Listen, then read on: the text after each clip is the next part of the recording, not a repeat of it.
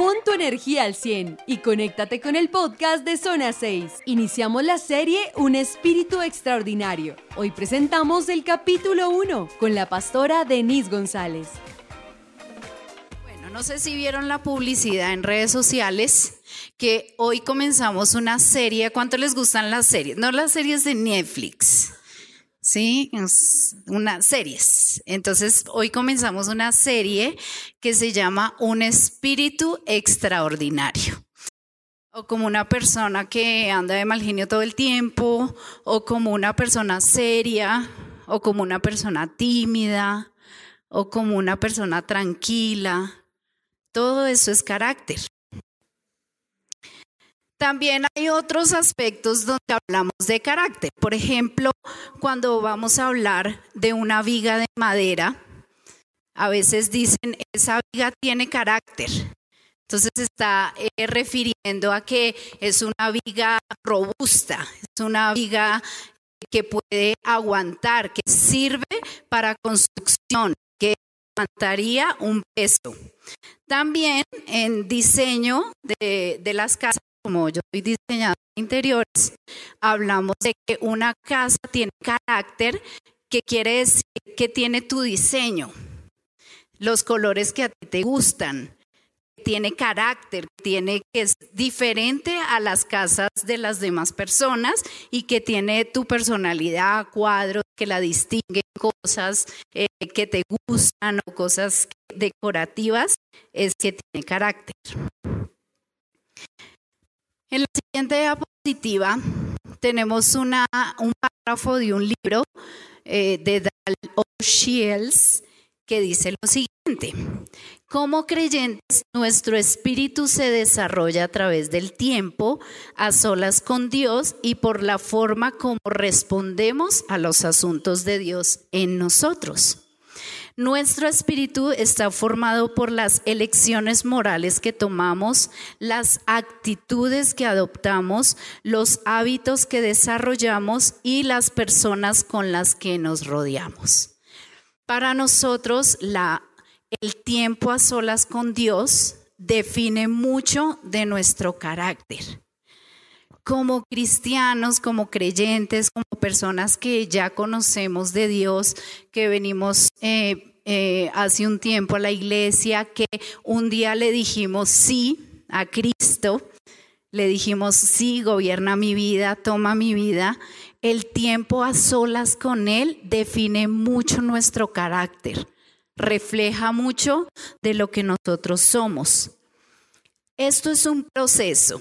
Nosotros tenemos un carácter, de nuestro carácter tenemos cosas buenas pero también tenemos cosas feas y esas cosas hay que trabajarlas.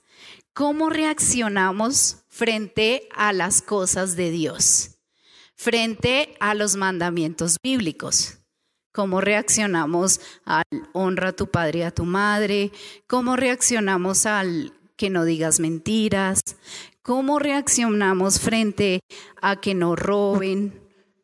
cómo reaccionamos a que seamos, eh, eh, seamos eh, condescendientes, misericordiosos con la gente, que sirvamos, que honremos, que seamos personas de bien. ¿Qué hábitos tenemos desarrollado en nuestra vida? ¿Qué hábitos hemos adquirido? Hay hábitos malos y hábitos buenos. Esos hábitos también nos definen como persona. Todo lo que tú haces constantemente, las decisiones que estás tomando, los hábitos que adquieres a través de tu, eh, tu vida diaria y también es de mucha influencia las personas con las que compartimos. Eso define muchísimo nuestro carácter. Si nosotros compartimos tiempo con personas que eh, echan chistes verdes todo el tiempo, que son groseros, eh, personas que no tienen ningún eh, principio, personas que no les importa la gente, personas que hablan mal los unos de los otros, eso va a definir mucho nuestro carácter, porque esas personas influencian nuestra vida. Pero si nosotros tenemos amistades, eh, personas que eh, quieren hacer el bien, personas que honran a sus papás, personas que hablan bien de otros, personas positivas que están hablando bien de las cosas, no, pues las cosas sí están difíciles, pero van a mejorar, se van a poner mejor, esto va a cambiar, pues así va a ser también nuestro carácter. ¿De qué está formado nuestro carácter en la siguiente, ahí en esta diapositiva? ¿De qué material está hecho nuestro carácter? Resulta que hay diferentes materiales en los que nuestro carácter está construido. ¿Qué tipo de carácter nosotros tenemos? El de la casa de paja que se puede derrumbar con cualquier cosa, que si pasamos alguna situación difícil, como, no sé, no pudimos entrar a la universidad o se nos presenta algo importante en la casa, por ejemplo, hay casos difíciles que, que a veces pasan eh, los jóvenes o las personas y es que los papás se separan. ¿Cómo vamos a reaccionar frente a esa situación? Nos vamos a derrumbar porque nuestro carácter es débil, está construido con materiales que, que realmente no sostienen nuestro carácter. Bueno, les invito a que vayamos a Mateo 7, 24, 29, donde Jesús nos deja instrucciones de cómo construir nuestro carácter y cómo nuestro carácter puede ser fuerte y puede ser sólido y puede estar construido con materiales que esos materiales van a sostener nuestro carácter en situaciones tanto difíciles como buenas. Y dice así, edificar sobre un cimiento sólido. Todo el que escucha mi enseñanza y la sigue es sabio como la persona que construye su casa sobre la roca sólida. Aunque llueva cántaros y suban las aguas de la inundación y los vientos golpeen contra esa casa, no se vendrá abajo porque está construida sobre un lecho de roca. Sin embargo, el que oye mi enseñanza y no la obedece es un necio, como la persona que construye su casa sobre la arena. Cuando vengan las lluvias y lleguen las inundaciones y los vientos golpeen contra esa casa, se derrumbará con un gran estruendo. Cuando Dios nos dio los mandamientos, nos dejó su palabra, nos dejó un manual completo de vida, nos está diciendo, yo quiero lo mejor para ti. El creó, Él nos creó, Él nos formó, Él sabe todo tu contexto, Él conoce tu familia, tu pasado, tus papás, conoce los antepasados que vienen, que, que fueron antes de ti, generaciones, eh, conoce hasta el último cabello de tu cabeza y Él sabe qué te conviene y qué no te conviene. Y por eso nos entregó un manual de vida en el que podemos obedecerlo, podemos tomarlo para nosotros, podemos atender las enseñanzas de Jesús y eso va a ir formando nuestro carácter y va a irlo formando sobre una roca. Que esa roca luego todos van a correr a la casa del último cerdito porque él sí se tomó el tiempo, el esfuerzo, el trabajo de construir su casa con materiales sólidos, con materiales duraderos. ¿Cuánto te estás preparando tú? ¿Cómo estás construyendo tu carácter y cómo estás construyendo tu casa? Sales rápido del paso, ah, sí, hoy vengo a zona 6, mañana voy a la iglesia, rápido escucho un mensaje, pero el lunes, el martes y sobre todo cuando llega el viernes, se olvida. Y sobre todo cuando vienen los amigos a invitar, a decir que es que la fiesta va a estar buenísima, que vamos a hacer esto, que vamos a hacerlo aquello alguna tentación en el trabajo, que dejaron un dinerito por ahí botado. ¿Qué pasa con tu carácter? ¿Cómo lo vas a construir? ¿Cómo lo vas a, a solidificar? ¿Y cómo vas a hacer tu vida? Porque el día de mañana puede pasar lo que le pasó a los primeros dos cerditos, que vino el lobo y les destruyó la casa. Vienen las cosas, las dificultades, los problemas, o hasta vienen las riquezas y destruyen nuestra vida. No sé si han visto personas que tienen mucho dinero y que se pierden, que se, que se enloquecen, que usan todas las drogas posibles, tienen acceso a todo lo que pueden tener acceso y se pierden. Entonces, tanto en cosas difíciles como en abundancia, como en las diferentes circunstancias de nuestra vida, ¿cómo vamos a reaccionar? En la siguiente diapositiva dice, para construir carácter hay que derrumbar escombros. Resulta que nosotros venimos con un carácter ya formado. Algo que se ha ido construyendo como de a pedazos, un pedazo de mi mamá, un pedazo de mi papá, un pedazo de mi abuelo, de mi abuela, un pedazo de mi tío, de mi primo, un pedazo de todas las personas con las que compartimos cuando éramos pequeños, un pedazo del compañero y compañera de los colegios, del maestro, del profesor, y nuestro carácter se va como, como acumulando una cantidad de, de cosas y de enseñanzas que hemos recogido a través de la vida.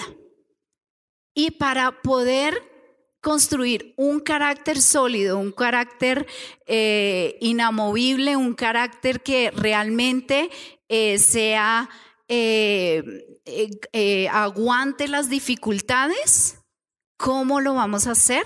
Hay que derrumbar lo que de pronto está mal en nuestra vida, de lo que eh, está, que eh, lo que no nos deja avanzar. Hay personas que se deprimen, hay personas que se aburren todo el tiempo, hay personas que eh, tienen una tristeza y una amargura en su corazón y eso lo expresan cuando, cuando reaccionan frente a alguna circunstancia. Y cuando nosotros venimos a Cristo, empezamos a ser personas nuevas. Empezamos, Cristo empieza a revelarnos, el Señor empieza a decirnos, esto no está bien en tu vida, hay algo que no te conviene, tienes esto que tienes que cambiar. Cambia esa manera de reaccionar y empiezan a, a suceder cambios. ¿A cuántos nos ha pasado? A mí me ha pasado. Y todavía me sigue pasando, porque uno sigue creciendo a la estatura de Cristo y nos falta muchísimo por crecer. Cuando preparaba esta enseñanza, la verdad, aprendía mucho de mí y le decía, Señor, examíname y conoce mi corazón y ve si hay camino de perversidad en mí, pero es que esa oración le cuesta a uno caro. Caro, caro, esa oración es le, a uno le cuesta después porque el Señor dice, sí, de verdad quieres ver lo que hay en tu corazón. y empieza a mostrarle todo lo que uno, lo que uno tiene en su corazón y uno dice, uy, no. Terrible, muy tenaz. Entonces les invito a que hagan esa oración con responsabilidad. En Colosenses 2, 13, 15, sí, en esa. Este versículo es espectacular. Dice Colosenses 2, 13, 15, ahí en la pantalla está, ustedes estaban muertos a causa de sus pecados y porque aún no los había quitado la naturaleza pecaminosa. Entonces Dios les dio vida con Cristo al perdonar todos nuestros pecados. Él anuló el acta con los cargos que había contra nosotros y la eliminó clavándola en la cruz De esa manera desarmó a los gobernantes, a las autoridades espirituales, los avergonzó públicamente con su victoria sobre ellos en la cruz del Calvario. ¿Usted sí sabe que tenemos un enemigo? Mejor dicho, usted sí sabe que tiene un enemigo que quiere verlo destruido, muerto, desgraciado, acabado, arruinado. ¿Sí sabía? Pues si no sabía, hoy se lo cuento. Usted tiene un enemigo y un enemigo bastante fuerte. Y ese enemigo influencia nuestra vida y manda a sus eh, demonios, a sus ayudantes, a, a los que les sirven para que influencien tu carácter, para que influencien tu vida, para que tú reacciones de una manera que a veces tú ni siquiera sabías que podías reaccionar de esa manera. Que uno dice, ¿yo cómo pude hacer eso? ¿Cómo le pude hacer eso a esa persona? ¿Cómo pude reaccionar de esa manera? Pero cuando Cristo murió en la cruz del Calvario, eso fue un acontecimiento que a veces nosotros dice, decimos, Señor, gracias por la obra de la cruz, pero la magnitud de ese sacrificio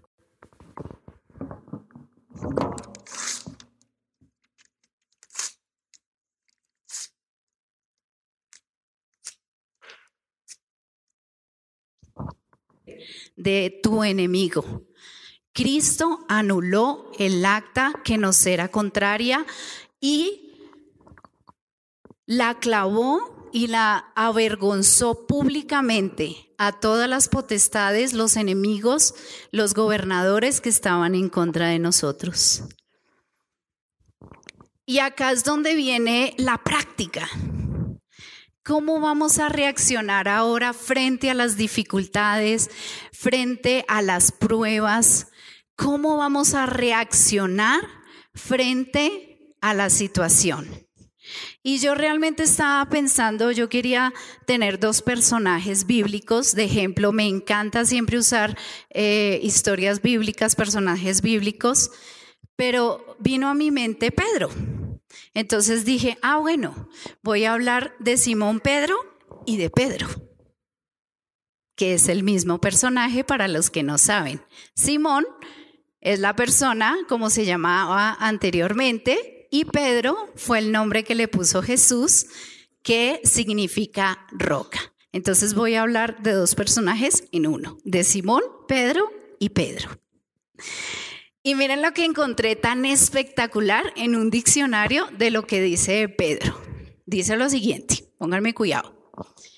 El carácter de Pedro es uno de los más atrayentes y más vívidamente descriptos en el Nuevo Testamento.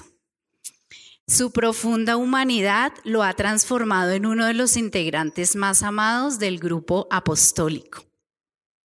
Era vehemente, impulsivo, enérgico, seguro de sí mismo. ¿Alguien se, se entiende con este personaje? Osado, pero también inestable, débil, inconstante y cobarde. Se dejaba guiar más por los impulsos del momento que por el razonamiento lógico y pasaba rápidamente de un extremo al otro. Ustedes han visto personas que un día ustedes las ven todas efusivas, todas enérgicas, todas eh, contentas y al otro día están re bravas y están reaburridas. ¿Se han visto? O bueno, ustedes mismos también, puede ser. Era por sobre todo un hombre de acción. Su vida muestra los defectos de su carácter, así como su extraordinaria capacidad para el bien. Era directo y muchas veces impetuoso, dado a la inestabilidad y a la inconstancia, pero su amor por Cristo y su cercanía con Él lo convirtieron en un hombre estable, humilde y un valiente servidor de Dios en el poder del Espíritu Santo, se convirtió en uno de los nobles pilares de la iglesia. ¡Wow! ¿Qué estándares tuvo Jesús para escoger un tipo de personaje de estos como el apóstol, que después eh, iría a dirigir la iglesia primitiva. Pedro era increíble. El tiempo que él pasó con Jesús fue clave para el cambio de su carácter. El Pedro que un día se hundía en las aguas, aunque yo lo admiro mucho porque ya saltar de la barca al agua ya fue mucho. Pero el Pedro que un día dudó porque le faltó fe, porque se puso a mirar los vientos, el agua, el barco que ya estaba lejos y dijo, no, aquí morí, ya, perdí. Ese mismo Pedro estaba ordenándole unos días más adelante a un cojo enfrente de una iglesia que se parara y que era sano. El Pedro que una vez negó a Jesús y dijo, no, no, no, yo no conozco a ese señor y empezó a, a, decir groserías y decir, no, no, no, yo no tengo nada que ver con él por miedo porque era su forma de reaccionar, porque tenía temor que muchas veces nos pasa a nosotros frente a una entrevista de trabajo. ¿Usted es cristiano? No, no, no, simplemente voy a la iglesia. O, a los amigos, o por ser aceptado en la sociedad, o temores, miedos de lo que va a pasar en tu futuro, en lo que va a pasar contigo. Y un día ese Pedro, ese mismo Pedro que negó a Jesús, Días más adelante estaba en la cárcel pagando el precio, azotado por Jesús. ¿Cómo pueden ocurrir esos cambios? Ese, ese Pedro que era impulsivo, que lo dejó mucho a un soldado, lo dejó sin oreja. Sacó la espada por un impulso de su, de su, del momento, por una rabia, una, una rabia de esas que no podemos controlar, que a veces nos pasa. A la otra, más adelante, estaba cuidando todo un rebaño cuando Jesús le dijo, ¿me amas? Y a él se lo dijo a él, al que le cortó la, la oreja al soldado, al que era impulsivo, al que le dijo Jesús, tú no des la vida por la humanidad, por los hombres. O sea, ten misericordia de ti mismo. Eso reflejaba egoísmo en su corazón, que más le importaba su, su bienestar que los demás. Ese mismo Pedro, Dios le encargó eh, que cuidara de las personas más adelante. Y eso somos tú y yo.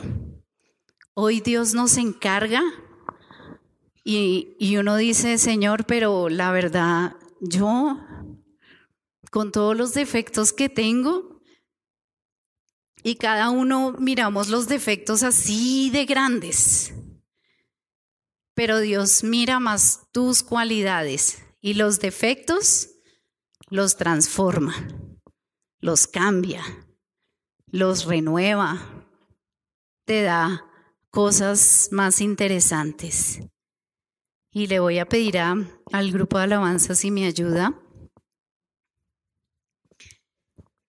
El Espíritu Santo es Gálatas, Gálatas 5:22, que dice, en cambio la clase del fruto que el Espíritu Santo produce en nuestra vida es, a ver si se lo saben, Ajá. Ser bondadoso con las personas. Eso nomás salga ahorita al Transmilenio y ahí se van a reflejar una cantidad de caracteres. Se van a estrellar los caracteres, pero así. Sobre todo en las puertas, cuando no hay espacio, cuando uno está de afán, Ahí es donde se va a reflejar el carácter. Y la iglesia de Cristo tiene que llegar a un espíritu extraordinario, que más adelante les vamos a hablar de la palabra extraordinario. La iglesia de Cristo tiene que ser diferente. Tú y yo somos diferentes. Tenemos que ser diferentes en la calle. Los que manejan motos sean diferentes, por favor. Los que van en cicla, respeten los semáforos, por favor. Los que manejan carro, sea diferente. Si se le atraviesa, déjelo pasar. Eso no pasa nada. No le quita uno ni, ni le quita un minuto, ni le da más un minuto. Uno igual va a llegar ahí al semáforo a pararse. O sea, uno pelea por, por pasar primero y ahí al segundo ya está el semáforo en rojo. Tengamos carácter, seamos personas formadas con, con materiales sólidos, porque eso te va a ayudar el día de mañana para un matrimonio.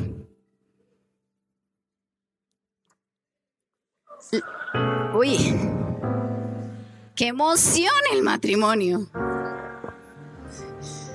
Dios mío, ¿cuándo, ¿cuándo se van a casar estos muchachos?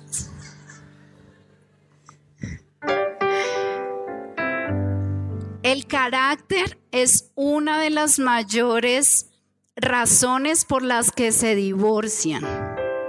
Porque el uno no aguanta lo que el otro hace y el otro no aguanta lo que el otro hace y entonces reaccionan y pelean y ya es tan grande el problema que se divorcian. ¿Cómo vas a llegar al matrimonio? Es mejor formarlo de una vez y no en el matrimonio. ¿Cierto? En los casados. Porque llegar al matrimonio a formar el carácter, uy, aprovecha, aprovecha ahorita a formar su carácter, a someterlo bajo el señorío de Cristo. Cristo es el rey. Que Cristo sea mi Señor, que Cristo gobierne mi vida. Y por último, aquí en Mateo 16, 13, 17, en la vida de Pedro hubo un momento en que hizo clic. Algo se rompió. No que en este momento él ya fuera perfecto y ya fuera el apóstol Pedro, que nunca peca, que nunca reacciona, no.